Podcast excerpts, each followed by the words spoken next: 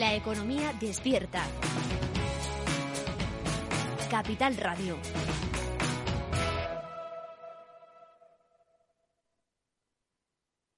El Estado Ciudad, con Ramiro Aurín y Diego Jalón en Capital Radio. Programa patrocinado por Suez Advanced Solutions, líder en soluciones integrales en gestión del agua y la energía.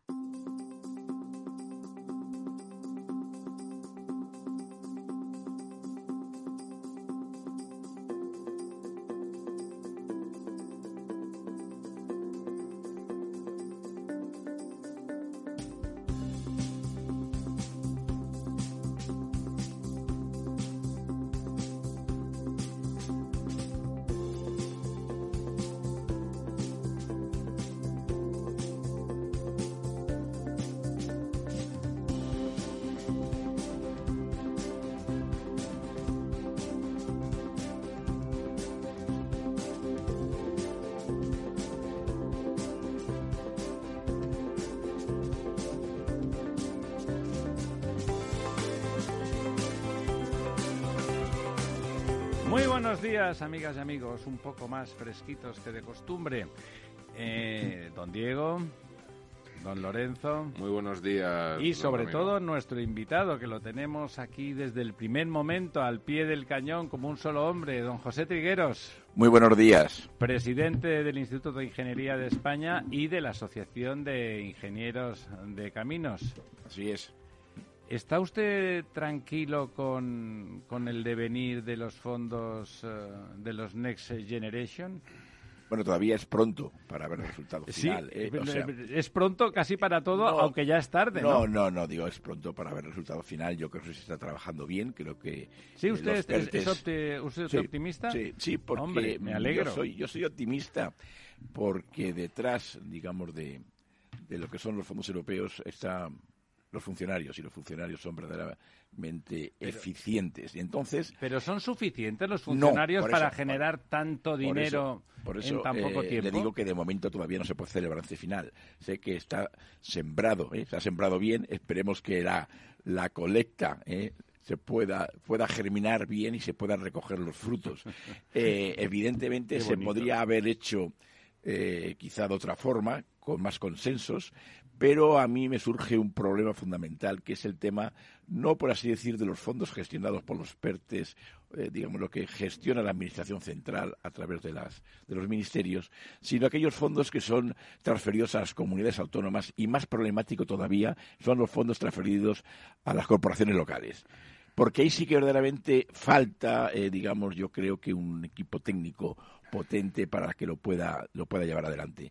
Pero bueno, yo creo que lo mismo que nos está pasando a nosotros le pasan a los países también de nuestro de nuestro entorno y se encontrará la solución. Yo creo que esta oportunidad que es única en Europa que vamos a ser Pero- modelo modelo de cómo abordar y por fin, eh, bajo mi punto de vista, ha funcionado la Unión Europea como lo que es una unión. Pero, don José, en, en- en otros países de nuestro, de nuestro entorno, no en todos, pero en los más importantes, la colaboración público-privada no está mal vista y de golpe, si se va a gestionar muchísimos más miles de millones que de costumbre, pues evidentemente esos funcionarios, aunque se crea en ellos, como cree usted, de forma a pies juntillas, eh, pues si se va a gestionar cinco, seis, siete veces más dinero y más proyectos, por lo tanto, evidentemente hacen falta otras manos.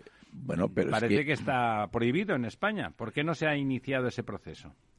Bueno, vamos a ver, aquí están operando, digamos, empresas, empresas públicas, ¿eh? digamos, medios propios de la administración. Ya, pero Que esos, sí, que esos ya existían antes con el Claro, dinero pero han, pero han incrementado las plantillas muchísimo. ¿eh? Ahora mismo esas plantillas, bueno, por decir uno, por ejemplo, eh, Ineco o Traxa han incrementado las plantillas precisamente para poder abordar la cantidad ingente de documentos que se tienen que, que elaborar. Eh, ¿Qué se va a hacer? Yo estoy convencido de que se ejecutará. Eh, El la ju- 23% de momento. El año pasado el 23%. pero vamos a ver, eh, esto es como todo. Cuando uno empieza el- en los presupuestos anuales, eh, dice que cuánto dinero tengo comprometido en el mes de enero, febrero, marzo, eh, cuando tengo mm, enviado de, certificación y luego pagado. Eh, cuando hay que llegar al pagado, si buscamos al final cuánto usted ha pagado, lo tiene usted que tener con perspectiva del mes de diciembre. Ya sé que le pongo en un compromiso porque no quiere usted meterse con nadie, sino ser proactivo. Pero ayer el presidente del gobierno dijo que los funcionarios, esos que tienen que hacer más trabajo que nunca, van a estar tres días en su casa. Eh, bueno, no me haga hablar del gobierno de nuestro presidente, pero evidentemente eh, yo toda mi vida, eh, toda mi vida he sido funcionario y conozco a los funcionarios. Y hay quizá un mal sentir para parte de la población, que no sé por qué razón, porque la gente se olvida que el enfermero es funcionario, que el bombero es funcionario, y aquí vamos solamente al funcionario que sale en los, en los de Forger, de, los manguitos, que ya no existe. Entonces también se habla de, digamos, del teletrabajo y bueno, la pandemia ha sido, eh, usted lo sabe, ¿eh? lo que ha, que ha cambiado todas las formas de, de, trabajar. En todos y en algunos casos ha sido más mm, eficiente, en otros se puede mejorar. Pero siempre en todo colectivo hay un grupo de gente que no, digamos que destaca por lo negativo y quizá bastante más que destacan por lo positivo. Y yo me quiero quedar con el esfuerzo que se ha hecho eh, por parte de mis compañeros funcionarios en trabajando para cumplir los plazos para presentar el proyecto a Europa, que fue un reto de verdad difícil, difícil de alcanzar y se alcanzó. Con esto no quiere decir que me esté a 100%, digamos, aplaudiendo al gobierno, sino que verdaderamente sí que se tuvo una oportunidad y hasta el momento no la hemos dejado escapar. Triste sería que no lo hiciéramos bien. Acuérdense hace unos cuantos años cuando empezaron los fondos en los fondos europeos.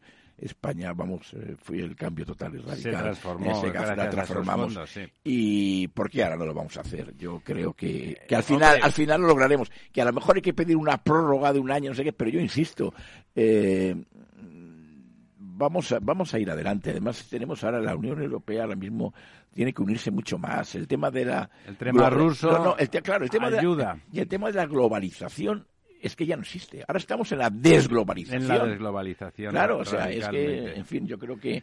Bueno, yo soy optimista, ¿eh? Yo soy optimista, don Ramiro, soy optimista, aunque eh, a lo mejor dentro de un poco tiempo tengo que venir aquí y digo, oiga, que mi optimismo no estaba justificado. No, pero soy optimista. Es verdad, yo conozco a, a don José desde hace muchos años como funcionario, cuando él era funcionario, quiero decir, eh, y es verdad que en este caso se cree el ladrón que todos son de su condición, en este caso en el sentido positivo. De hecho, hace muy poquito le han dado, no sé si era un premio, un reconocimiento al liderazgo eh, bueno, en, todo, en este caso de toda su carrera, ¿no? Que sigue trabajando, como ven, porque sigue teniendo cargos y la verdad es que está todo el día con el culo en burra, pero, pero ya no es oficial, oficialmente se acaba de jubilar de, de esa condición de funcionario en la que ha ejercido la verdad es que una diversidad fascinante, porque han sido muy, muy, muy variadas y divertidas a sus funciones y siempre se le podía encontrar trabajando y siempre se le podía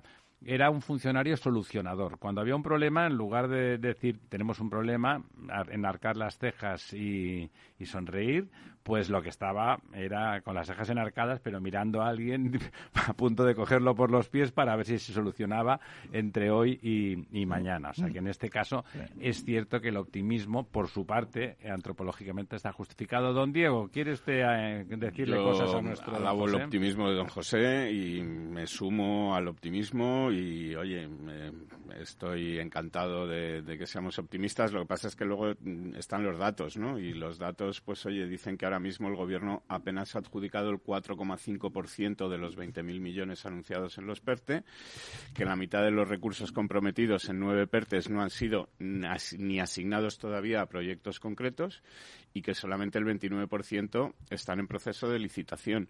Y uno de los grandes PERTES que, digamos, suma a esta cifra maravillosa del 4,5%, que es el de los vehículos eléctricos, eh, está en convocatorias abiertas a las que no se están presentando solicitudes. Es decir, que mm, el, el, problema ya no es solo de que el gobierno no esté haciendo su trabajo, sino que esas convocatorias que se presentan no están llamando la atención o deseando las empresas presentarse mm, El debe sector- ser por las condiciones. ¿no? Usted es eh, presidente del Instituto de Ingeniería de España, donde los ingenieros industriales y la industria de automoción tiene un papel. De hecho, es una industria que ocupa muchísimos ingenieros, ¿no?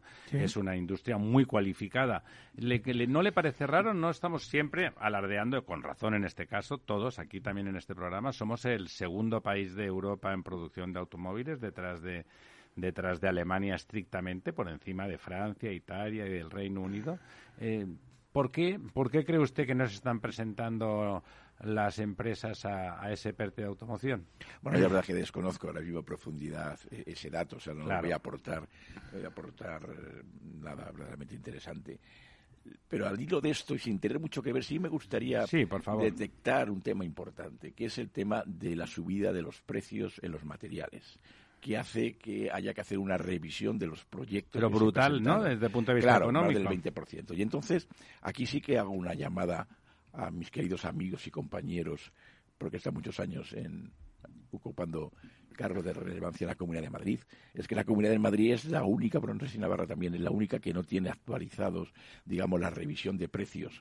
Eh, el, de- el gobierno sacó un decreto, el 3 del año 22, en el cual ya se permitía una revisión de precios para no parar las obras, porque Claro, claro, claro. las empresas no van a trabajar a pérdidas. Yo, en fin, hay alguna que lo está haciendo, pero complicado, ¿no? Y ya se sacó un decreto que ha sido transpuesto, por así decir, si me permite la palabra de transponer, a las, eh, a las di- distintas legislaciones autonómicas, excepto Madrid. Y bueno, el otro día decía, este fin de semana leía en el Confidencial, se puede decir también la fuente, en el cual eh, efectivamente decía que todavía tenían que estudiar alguna cosa más. La verdad es que no hay que estudiar No hay que nada estudiar más. nada, es Eh, cierto. eh, los precios han subido, los materiales una barbaridad y, a consecuencia la inflación también eh, es justo y lógico que las empresas Bueno, es necesario, fíjese, eh, más que justo, justo, es muy eh, necesario. eh, si porque no- si no las empresas se van a parar, van a parar las obras y eso sería muchísimo peor.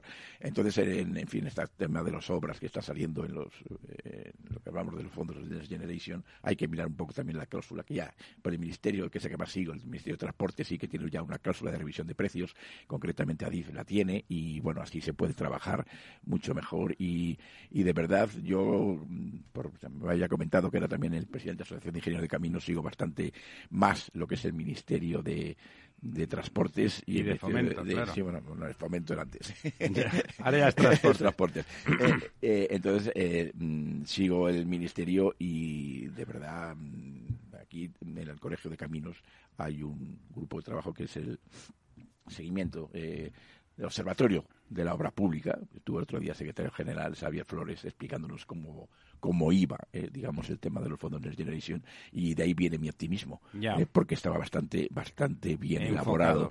Y, y entonces, claro, yo pienso que si ese ministerio está haciendo bien, otros irán a la par, porque hay una coordinación general, entiendo, ¿eh? Eh, por, por parte de Moncloa. El tema este de las obras, que lo hemos comentado con don Lorenzo Sí. en algunas ocasiones, por- en relación a los precios. Claro, el, el cambio de precios no, no ha subido un poco. No, no, el- Hay materiales que han subido el- al doble, Al doble. eh, por ejemplo, ¿no? O sea, con lo cual es, es insostenible Sí. absolutamente, realmente preocupante que la comunidad Mm. todavía no haya ajustado sus precios Claro, de forma es. drástica, Claro, ¿no? eh. Y, y otra cosa fundamental en la que en principio eh, desde la ingeniería no se tiene competencia, pero que de alguna forma se debería de incluir, es, no hay profesionales. En el ámbito en particular de la construcción no hay profesionales. Na- por- a partir de ingeniero para abajo, seguramente en ingeniería es en lo que menos, lo único que no falta. No, no, también falta. También faltan en ingeniería, sí, no sí. me diga, pero si ahora hay escuelas en todos sitios. Eh, faltan ingenieros. Otra cosa es que estén mal pagados, que también, ¿eh? pero ingenieros faltan y en todos los campos. ¿eh? Ingenieros agrónomos no hay, o sea, concretamente. Y hacen falta. Hay, hay empleo de Claro, ingeniero agrónomo. Claro, claro, claro, se busca, están buscando ingenieros agrónomos, muchos ingenieros agrónomos. ¿Qué déficit Eh. podemos hablar que tiene la ingeniería en No España? lo podía ahora? decir una cifra y no me la voy a inventar. ¿eh? Depende. Pero vamos, lo que sí que quiero Hace usted muy mal. No, no, no, no, no me gusta, me gusta ser más objetivo. ¿eh?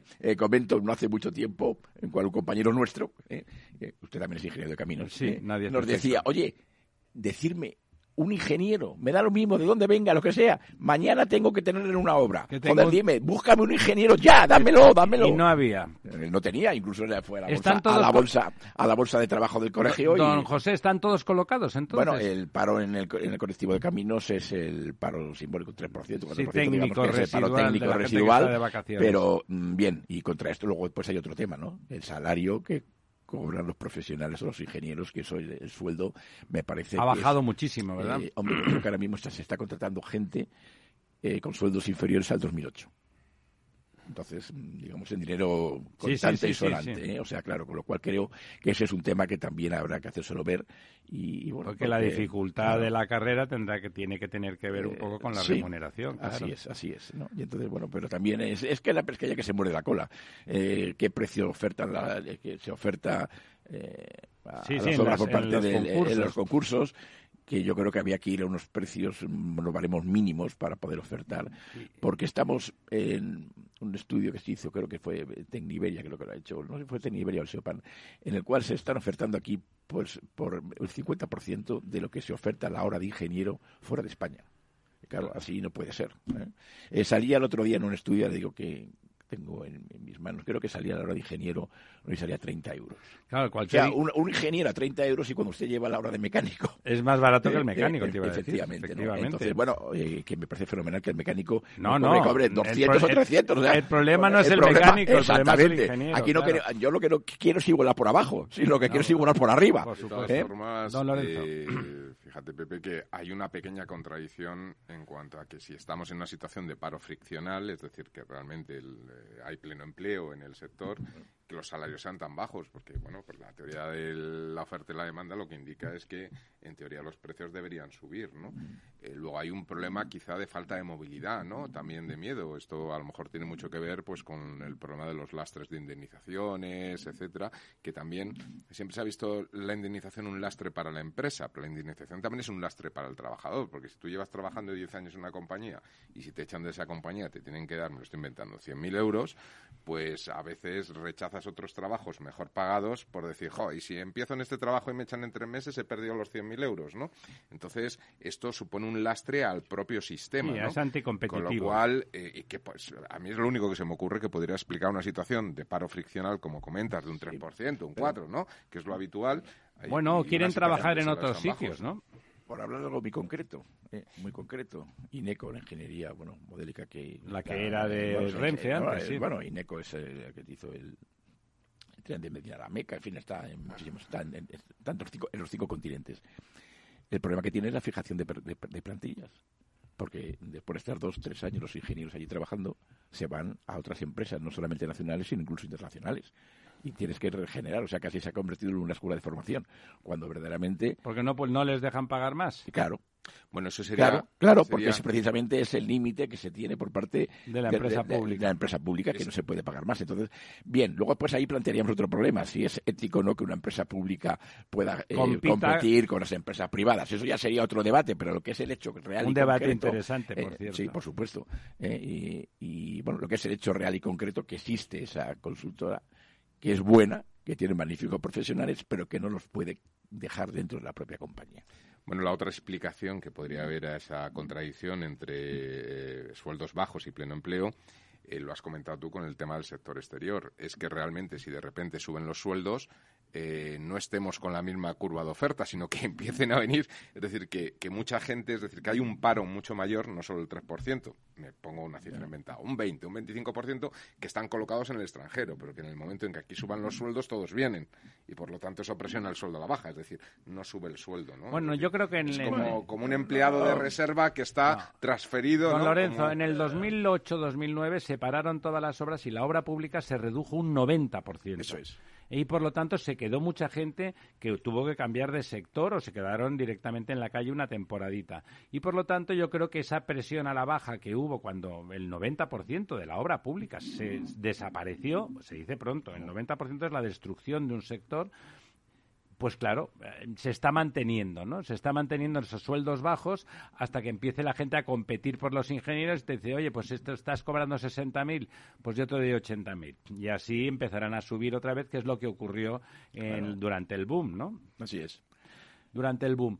Bueno, no nos da tiempo todavía de empezar. Tal, vamos a comentar brevemente. Ayer en Osur también estaba don José y aprovechando que estaba allí le metimos un lazo y nos lo hemos traído para aquí hoy. En Osur, en el Eurobuilding, eh, se presentaron los indicadores de, sobre el desempeño con la vulnerabilidad por parte de las compañías de agua y en un acto muy lucido con don Frank Amaño, el exministro de Justicia y presidente de Osur, con Natalia Peiró, la secretaria general de Cáritas, don Antoni Bruel, eh, coordinador nacional de Cruz Roja, eh, Felipe Campos, eh, consejero delegado de Aguas de Barcelona, porque era la empresa más destacada según, según esos indicadores, y, y don José María Álvarez, Pepe Álvarez para la prensa, que es el el, secretario general de UGT, como ustedes saben, pues ahí se presentaron y de alguna forma, como el, resultado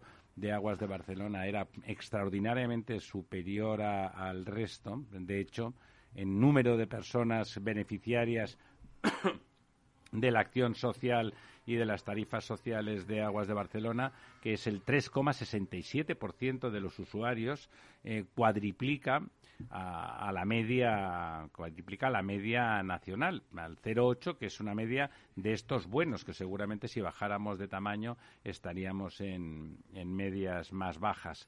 Eh, bueno, y con ese resultado, de alguna forma, Frank Camaño le hacía un reconocimiento que recogió. Mm, formalmente, no era un premio, era un reconocimiento del número, era tan extraordinario que se hacía ese reconocimiento y eh, don Ángel Simón, presidente de ACBAR, pues eh, recogió, recogió eso. Fue interesante la sesión, muy gratificante evidentemente para, para Akbar y para Aguas de Barcelona, porque ese estudio estaba hecho eh, en colaboración con Caritas, o sea, que era quien de alguna forma avalaba que el análisis de la vulnerabilidad estaba hecho correctamente y también en las colaboraciones con Cruz Roja. Pero fue muy interesante la intervención final, intervino al final brevemente don José María Álvarez y comentaba que cuando él estaba en el Consejo de Administración como UGT de Aguas de Barcelona, eh, realmente se, en el 2008, con, con, la crisis, realmente la crisis, ustedes lo recuerdan, fue repentina. Aquí no había crisis, según el gobierno,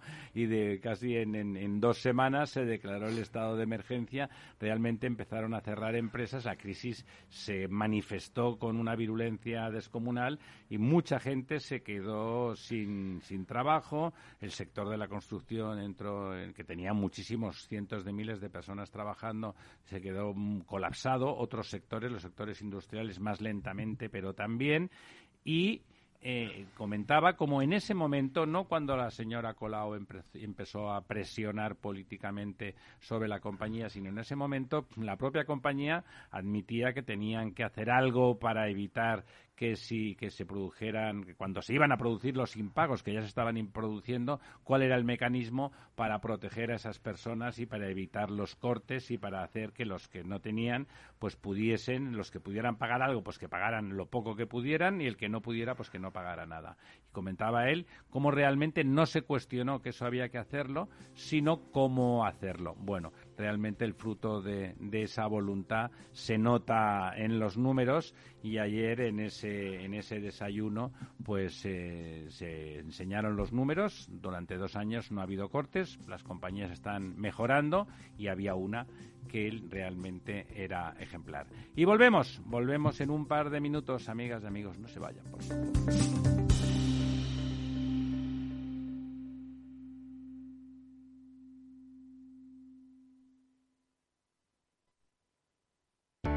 Para personas inquietas, Capital Radio. Si estás pensando en comprar una casa, entra en cuchabank.es y accede a nuestra oferta hipotecaria. Cuchabank, el banco de tu nueva casa. Capital Radio Madrid, 103.2. Nueva frecuencia, nuevo sonido.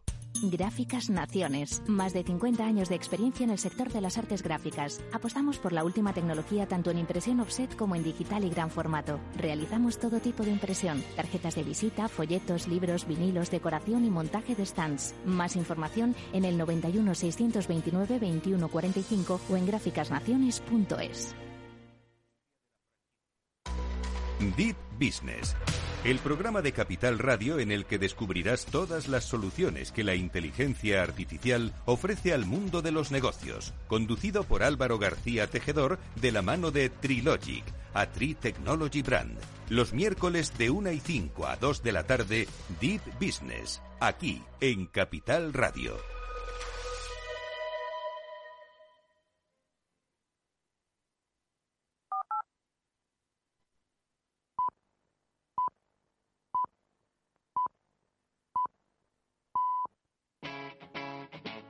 Capital Radio.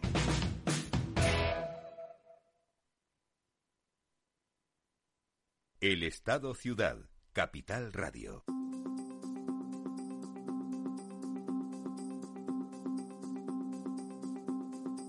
Pues aquí estamos de vuelta una vez más, una vez más, don Diego.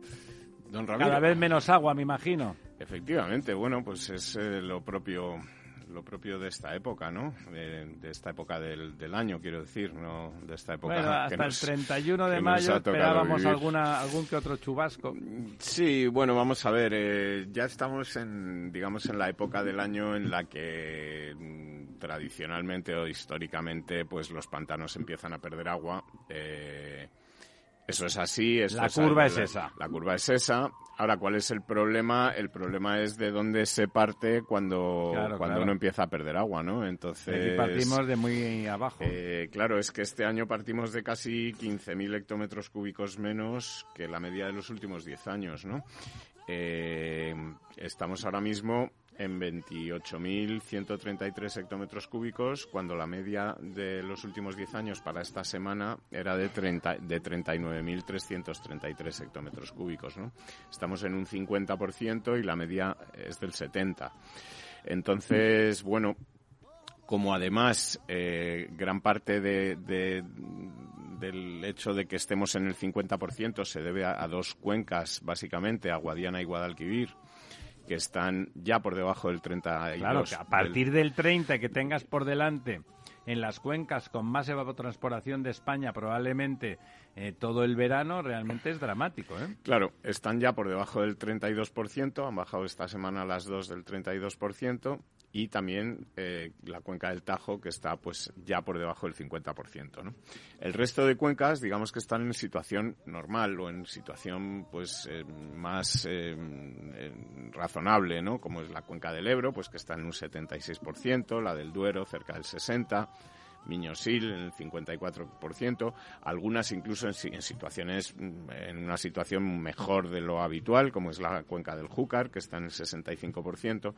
Pero claro, estas dos, estas dos cuencas de Guadiana y Guadalquivir, junto con esta cuenca del Tajo, que tampoco está muy bollante, pues eh, digamos que tiran la media por los suelos y además eh, generan, por lo menos a los que miramos estas cifras de forma habitual y desde hace años, pues es una situación que no habíamos visto. Claro, esto de las medias, además piensen ustedes que como es la de los pollos, ¿no? Nos, comemos 3K de media, pero el que se come, uno se come 6, hay alguno que no se come nada, ¿no? Y en este caso, la media, pues siendo mala, si nos vamos a, las, a los de verdad, a los del sur, Guadalquivir y Guadiana, es realmente dramático. ¿Usted, don José, cree honestamente, bueno, honestamente ya sé que siempre es una pregunta, el tono ya ha sido inadecuado, usted disculpe.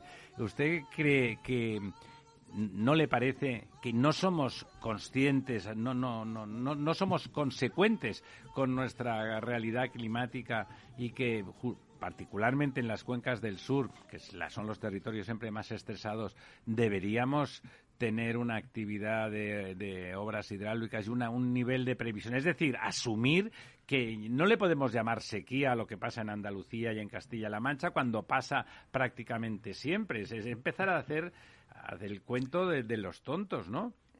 Ya, esa es la realidad. ¿Por qué no hacemos algo? vamos a ver, eh, don Ramiro, es que precisamente ahora mismo, bueno, se acabó la, información pública de los planes de Cuenca eh, diciembre del año pasado y se están eh, terminando de elaborar los planes de Cuenca en el cual ha habido una gran participación ciudadana y de asociaciones de regantes y demás. Pero luego ni caso a los regantes, ¿eh? ¿eh? Son gente malvada. Mm, yo discrepo. No, no, yo, yo, creo que no son malvados, pero que no les hacen caso también. Eh, bueno, aquí había que. Sabe que yo apoyo a los regantes y hemos hecho la jornada del trasvase Tajo Segura. Sí, yo sé que usted está por la problemas, Pero aquí también mm, el que esté libre de culpa que tire la primera piedra también. ¿eh? Aquí hay muchas captaciones de agua ilegales. Claro, claro. Y que y además tenemos un problema pues ya, luego vuelvo al origen de la pregunta, pero el detalle es el tema de los regadíos o las nuevas zonas regables en el entorno de Doñana, en donde los propios, tanto los partidos políticos, se pelean entre ellos para captar los votos y los propios regantes también, porque hay los que ya tienen concedidos esos regadíos Dice, oiga, por favor, ya ninguno más. Ya ni uno más, ¿Eh? claro. Claro que, no se me va a gastar el agua. Y, tiene, y que tiene pozos ilegales, oiga, que se legalicen mis pozos. O sea, que digamos, dentro del debate de, del regante, eh, pues no quisiera calificarlo de buenos y malos, pero todo el mundo sabe exactamente dónde estamos. Y no solamente ahí, en las tablas de Daimiel pasa lo mismo. Eh, porque, claro, una de las soluciones... que, que no, no, claro, sí, pero una cosa que se decía, no, no, que se rellene las tablas de Daimiel con el agua del trasvase. Bueno, si queremos hacer una piscina, llamemos piscina de miel porque precisamente las tablas de Daimiel salen porque hay un, acuífero, el acuífero, 23, que es el que rellena las tablas. Ahora, si lo que se trata de hacer una piscina, pues ya es otra cosa. O sea, quiero decir que el, tema del agua de los regantes, eh, eh, yo estoy a favor de es delicada. Claro, es, es delicado y el agua es escasa. Y aparte de eso, yo, en fin, yo sabe que uno de los puestos que estuve fue director del, CEDES hace poco, y allí el Centro de Estudios Hidrográficos es el que ha hecho la planificación hidrológica a lo largo de toda la historia. Toda la planificación hidrológica se ha hecho siempre en España con los técnicos del Centro de Estudios Hidrográficos del CEDEX. Y bueno, después de muchos modelos, eh, no está tan claro que vaya a llover menos. ¿eh? Hay algunos modelos que dicen que sí, otros no tanto. Lo que sí está. Me está lloviendo menos. lo que sí está claro definitivamente, está claro, es que va a llover distinto. Y va a llover peor. Distinto. O sea, eh, podemos tener aquí, pues eso, grandes diluvios, grandes tormentas, eh, y entonces también tenemos que adaptarnos precisamente a hacer una recogida de aguas. Claro, eh, si va a haber más tormentas necesitamos Claro, eh, y que no se nos vaya. Eh. Entonces, bueno, ese es el ese es el ese es el otro el otro debate que existe, pero yo creo que efectivamente los planes hidrológicos de Cuenca que han contado con una gran participación, que es lo que se está aprobando ahora, que se aprobará. Eh, pero le parece que se están aprobando embalses aquí, donde no, no, que va, bueno, hay embalses, hay embalses ya programados en Castilla y León. Eso están aprobados y se, construirán. Vamos, le estoy hablando. Cuenca del Duero, por lo tanto. Estuvo la consejera de Castilla y León en eh, congreso que se hizo de, sobre presas en, en Las Palmas, creo que fue en diciembre del año pasado, creo que fue, y con nombre y apellido están los embalses y la cantidad de, embalses que se van a que se van a hacer nuevos, ¿eh? o sea, pequeñitos eso se van a hacer. Yo soy partidario de que además ahora que estamos hablando incluso de la eh, transformación energética, creo que el agua es una fuente de energía muy importante, los embalses también contribuyen, eso de las centrales reversibles que se pueden hacer, y un tema también que ya está funcionando en España en algunos embalses es el tema de de poner eh, placas fotovoltaicas en, la lámina, en la lámina, en la lámina del agua, también para bombear agua y para sacar. ¿Eso va a funcionar, le parece, don, don José? Yo creo que sí. Yo creo que sí, vamos, habrá que, que verlo. Claro, y tienen la virtud eh, en teoría, de que, no estropea el campo, e, incluso, e incluso evita evaporación, porque las dos cosas, efectivamente. las dos cosas, bueno, vamos a ver cómo, cómo funciona. De hecho, en esa línea de... Mm, antes decía usted lo de los ingenieros agrónomos, y me ha pasado por la cabeza que venía oyendo que necesitamos recuperar eh, cultivo de cereales en España al hilo de esa desglobalización acentuada con, una guerra que además no parece que tenga un final rápido. Y, si y aunque uno de entre los escenarios posibles, y desde el punto de vista de la probabilidad más plausibles, que es que se quede sin salida al mar Ucrania, em, la verdad es que ese cereal empezaría a ser mucho menos competitivo porque habría que sacarlo por ferrocarril y por lo tanto sería mucho más caro y en esa desglobalización general recuperar el cereal en España, pues bueno, sería una necesidad y una oportunidad, ¿no? Claro, eh, mire, es que aquí el problema, eh, eh, volviendo al tema de la guerra, o sea, Brasil, por ejemplo, no condenó eh, la invasión rusa, la invasión de Rusia a Ucrania.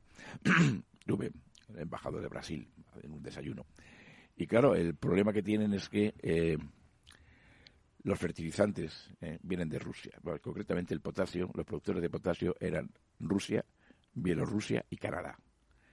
El 90% de la producción de maíz necesita el potasio, en, vamos, necesitan importar el 90% para producir el maíz en Brasil. Y un poco ya fuera de, de la, que era el desayuno, dijo, es que en realidad es que producimos nosotros o ustedes no comen. O sea, porque Ya. al desaparecer el mercado de Rusia y el de Ucrania, era solamente Canadá para abastecer de fertilizantes a, bueno, a potencia como Brasil, Argentina, Sí, Iberoamérica y ahora Iberoamérica, pues tiene además ahí, ya entraríamos en el otro debate, otro programa que hace usted, el, el- el- el pro- el- el programa político, que también es muy importante y tiene mucha relación con el tema del agua, y bueno, hemos derivado al tema de la agricultura, pero es que eh, el tema político en Sudamérica es muy importante porque en un tiempo el 60% de las exportaciones iban a Europa. En, ahora es el 17%. ¿Y a dónde va? A China. O sea, eh, Sí, sí, China, a China, eh, China se está quedando con todo. Efectivamente. Entonces, eh, en fin, eso es un tema que la geopolítica es muy importante. Y bueno, y volvemos al tema del agua. que si no, don Diego, me decía No, que, que no, no, no. estamos hablando de... No, no, de- sí. de- ¿eh? Es, es- me, me parece además muy muy interesante lo que lo que estás comentando y, y es así, es verdad. Es decir que eh, eh, la, la geopolítica está cambiando eh, el mundo en, en- en- en- un par de meses, ¿no? Es decir, que, que está mm, dando la vuelta a cosas que teníamos como muy claras en, en- en dos meses, ¿no? Y, y efectivamente, pues eh, todos los flujos de lo que son materias primas, cereales, eh, productos energéticos, etcétera, van a tener que cambiar de manera de origen y de- manera de drástica, destino, ¿no? sí. O sea que Bueno, pero fíjese, esas, esa previsión que en Castilla-León supongo que también tiene que ver con una menor influencia del sector ecologista y podemita en, el- en los gobiernos. Es así, cada uno está defendiendo. El, el- el hormigón, como la bicha que picó al tren, tiene un origen ideológico concreto y los embalses eran malos por naturaleza. eran una anomalía, ¿no? Eran una anomalía. Bueno, así los define el gobierno en su plan 2030 o 20, no sé cuánto, 2050 o... una no sé, anomalía. estos planes Claro, que eh, tú para que- volver a cultivar cereales necesitas tener embalses y sobre todo, como dice usted, que ya es una evidencia, llueve distinto. En España siempre habíamos dicho aquello de que llovía poco y mal. O sea, ahora llueve lo mismo seguramente, pero peor. Sí.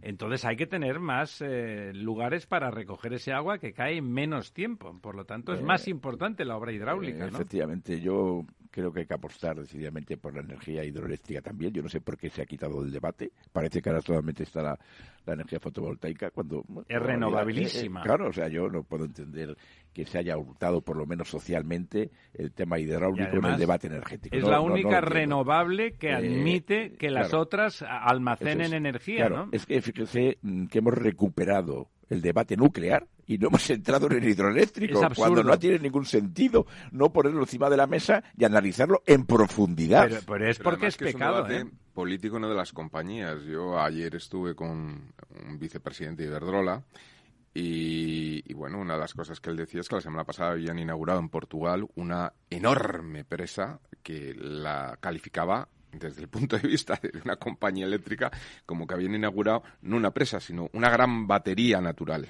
una pila natural, ¿no? La, la llamaban. Es decir, que era lo que les permitía estructurar un, digamos una especie de, de electricidad de base mm, En lugar de las nucleares, claro. etcétera. No ellos no debatían lo nuclear porque al final lo que les da la base pero es una manera de poder almacenar la electricidad de estos eólicos o fotovoltaicos etcétera no o nos vamos a grandes pilas naturales que Esos son permitan con doble presa reversible. eso es. Entonces pues Eh, así es. O sea, yo... Fíjese que en Portugal, que además ideológicamente han tenido pues, gobiernos socialdemócratas con mucha frecuencia, en esas cosas no han discutido. Los socialdemócratas y el centro derecha se han llevado razonablemente bien mm, para tener instalaciones e infraestructuras razonables, ¿no?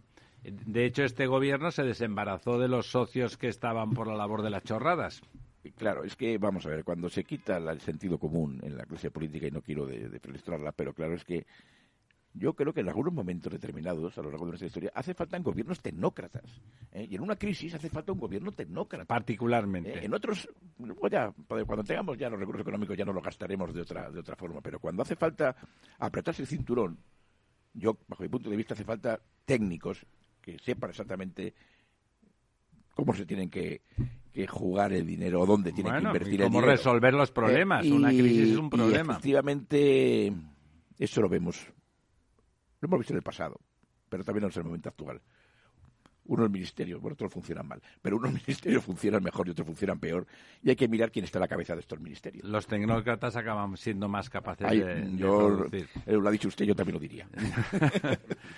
Don Diego, díganos un tema para salir adelante. Bueno, eh, eh, antes de cerrar el tema del agua, no puedo dejar de decirle a don Lorenzo que en contra de todos los datos que hemos hablado, el pantano de San Juan está por encima de la media de los últimos 10 años, por encima del año pasado. Y casi por encima del nivel. Y esta, esta semana ha ganado dos hectómetros cúbicos más, lo que le sitúa pues en, en, está, un desbordamiento ya. 92% de capacidad, con 127 hectómetros cúbicos sobre un total de 138, así que le invito a que a bañarse, a que vaya este fin de semana a Para el conocimiento de don José, el pantano de San Juan es el pantano mascota de don Lorenzo. En, la playa, en la playa, yo también le tengo mucho cariño, sobre todo porque para llegar ahí hay que pasar por la carretera M501, eh, que todavía anda en Bruselas después de 20 años con el tema ambiental. Para el desdoblamiento, de esa carretera que habitualmente se, se atasca se colapsa seriamente. Se colapsa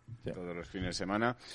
Eh, y con una playa que es la única playa con bandera azul de la Comunidad de Madrid, que pese a lo que dice esa canción de que aquí no hay playa, pues una sí que sí que hay, ¿no?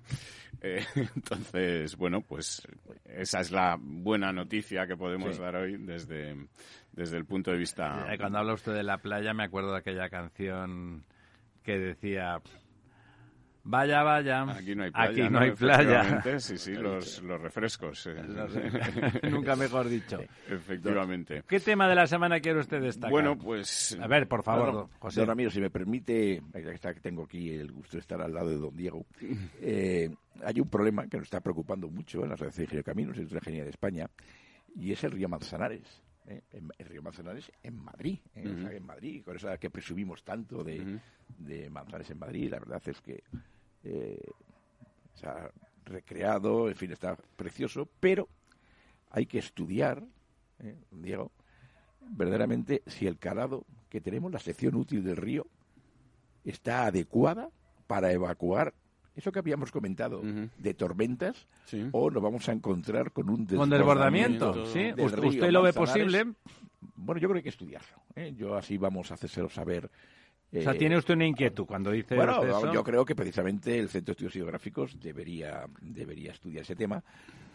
No queremos bajo ningún concepto. Porque digamos que los cambios que se han hecho es devolverlo a su cauce natural, pero, dejar pero con árboles se está creando vegetación. se está ocupando el cauce, eh, Entonces, en un momento determinado hay que buscar la sección, la sección útil, la sección de, hidráulica, la que funciona, la que desagua. Toda esa masa vegetal quita sitio para el agua, ¿no? Bueno, eh, hay que estudiarlo para yo, a ver si va a salir de aquí una nota. ¿eh? El Instituto de Ingeniería de España, no, el Ingenieros de Caminos, no, va a quieren salir. desmontar, quieren desmontar lo bonito del Pero como usted de eso sí que sabe, porque además estuvo en ello, me temo que es que algo sabe que, que, los números no cuadran. Lo que no podemos es, eh, bueno, pues hacer allí, digamos, un jardín, eh, porque es el caso de un río.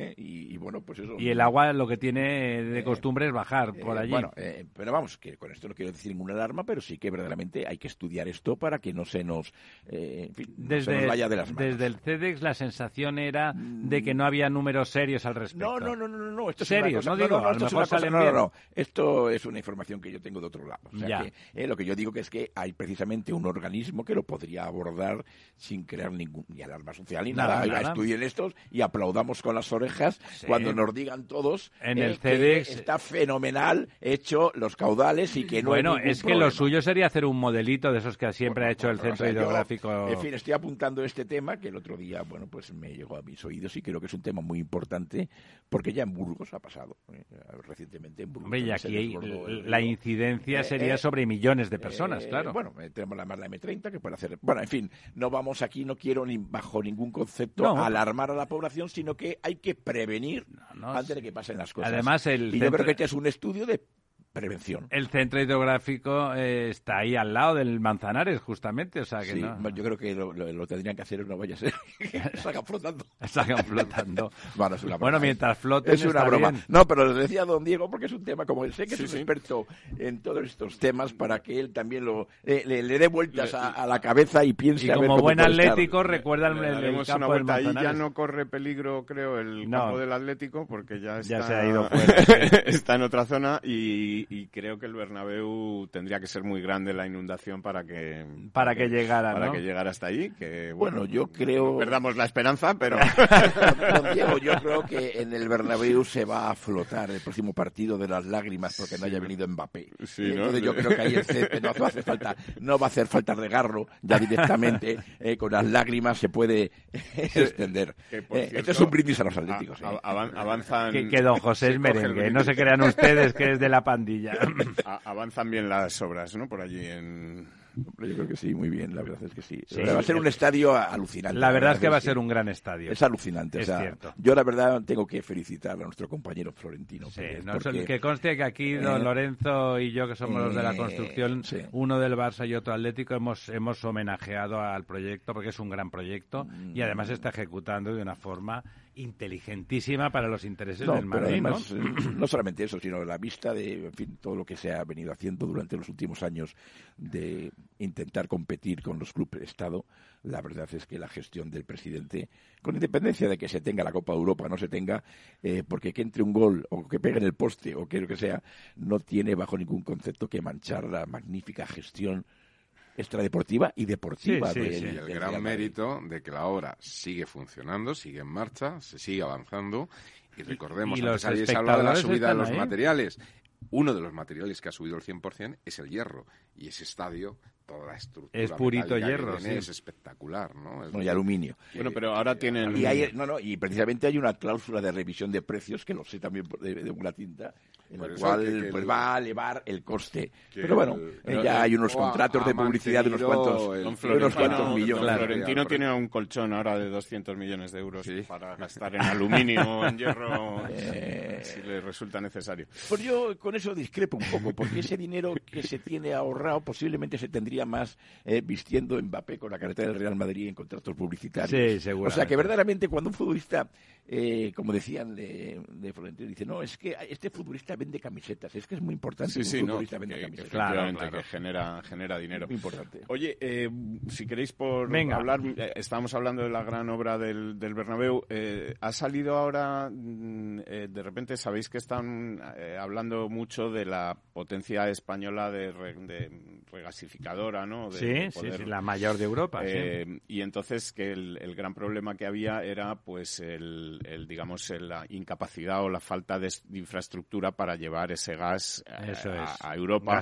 por, por, este gasoducto que nunca se quiso hacer. No sabemos si por... el MidCat, ¿no? Sí, el MidCat a través del Pirineo para llegar a Francia eh, que digamos no sabemos si no se hizo bueno pues porque el gobierno español no lo quiso porque ni el uno ni el otro el francés tampoco, etcétera entonces ahora ante la urgencia lo que se está planteando es una infraestructura para hacer un gasoducto por debajo del mar eh, marino que llevase el gas desde Barcelona hacia Italia a la Toscana en concreto y a partir de allí al resto de Europa. ¿no? Empalmarlo con el gasoducto que debe Eh, existir allí. Es una de las, de las infraestructuras que ahora se está planteando la, la Unión Europea y, digamos, eh, para dejar eh, lo que sería la conexión eh, española por el Pirineo al hidrógeno verde, que es, parece otra de las eh, soluciones que está planteando el gobierno español pues a esta falta de, de suministro de gas desde, desde Rusia o de, de hidrocarburos Desde Rusia sin amor. desde Rusia, ¿no?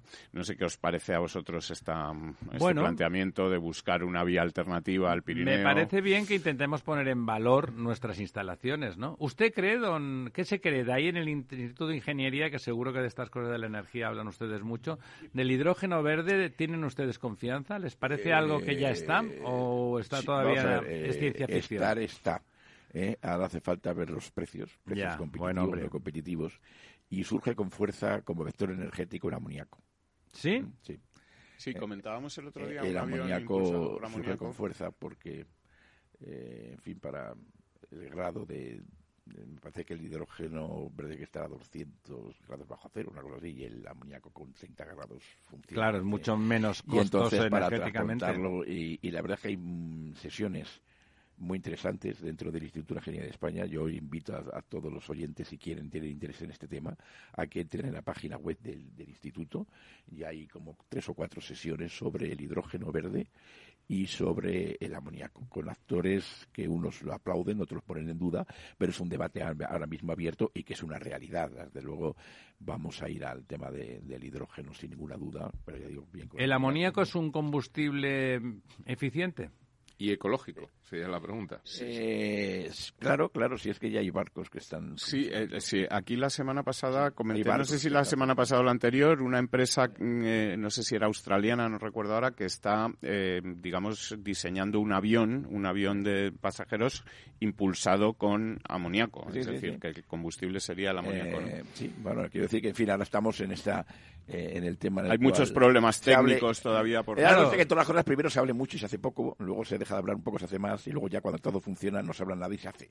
Bueno, Ya. estamos, yo creo que entre Claro, el pero fíjese usted los- el comentario, la diferencia con las gasolinas que están a temperatura ambiente, eh, uno a 200 grados bajo cero, pero el, otro a en 30 fin. grados bajo Eh, cero, es tremendo. Yo creo ¿no? que vamos, vamos es para el transporte, en fin, no sé exactamente cómo, cómo, cómo funciona, porque el sistema eh, industrial es complicado, es complejo, yo no lo conozco, eh, pero porque no he seguido estas jornadas, Claro, digo, claro. del Instituto de la Ingeniería de España, pero sí que invito a que todos los que quieran aprender un poquito de esto lo tienen muy sencillo. En la página web, todas de- ustedes de Ingeniería de hacen, España las jornadas se hacen todos los días. hacen jornadas. ustedes jornadas todos, los días. Todos ¿no? los días. Bueno, y ya vamos a ver, como decía eh, Paco vamos a hablar del, del libro, ¿no? Un poquito. Eh, las- eh, la última semana de junio se celebra el cuarto el cuarto Congreso Internacional sobre el Espacio.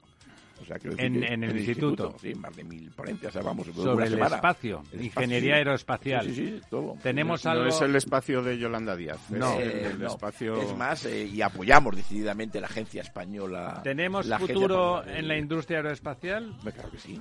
El INTA es un, eh, vamos, eh, sí, sí, claro, eh, sí, sí. Hay Es un gente- optimista. Cada- Pero lo oye usted pero uno ¿cómo que y- ser muy, muy optimista? parece que uno es Pero sueco. si es que tenemos... eh, vaya usted al INTA eh, y ve conectado directamente la sonda de Marte. Eh, eh, Desde, desde- desde- el seguimiento de frenerías. Todo esto se hace en España. De hecho, eh, y, el- con el- técnicos con técnicos españoles. El pe- el PERTE aeroespacial es el que Claro. mejor está ahora mismo de ejecución Nos a nivel vamos de ejecución. con la música de fondo que nos ha puesto nuestro Bueno, compañero pues- Félix. Recordando que aquí hay muchas cosas, pero playa, lo que se dice playa, no.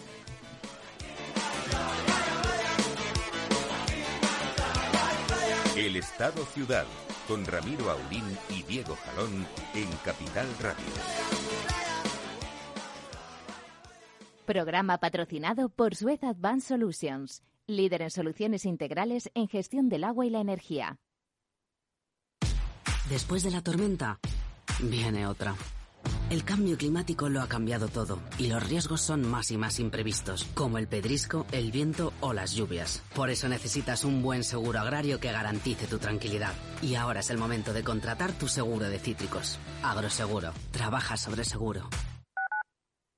Capital Radio Madrid, 103.2. Nueva frecuencia, nuevo sonido. Hemos creado un lugar para ayudarte a crecer.